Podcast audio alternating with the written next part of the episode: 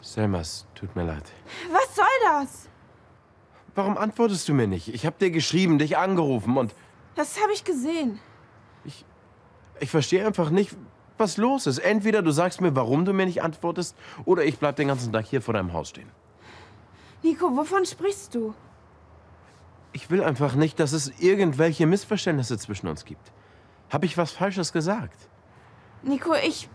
Ich weiß, entweder wir treffen uns heimlich in der WG oder in der Stadt, aber. Aber ich musste dich sehen, deshalb bin ich gekommen. Du hast nichts falsch gemacht, Nico. Es hat nichts mit dir zu tun. Wir dürfen uns nicht treffen, Nico. Meine Eltern erlauben es nicht. Ich weiß, aber Ich kann nicht mehr lügen, Nico. Ich fühle mich so. so unglaublich schlecht. Gerade jetzt. Meine Eltern dürfen sich jetzt nicht aufregen. Aber was ist denn passiert?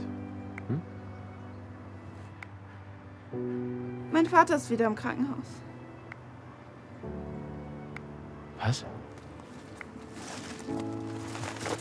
Er hatte einen Herzinfarkt und muss operiert werden.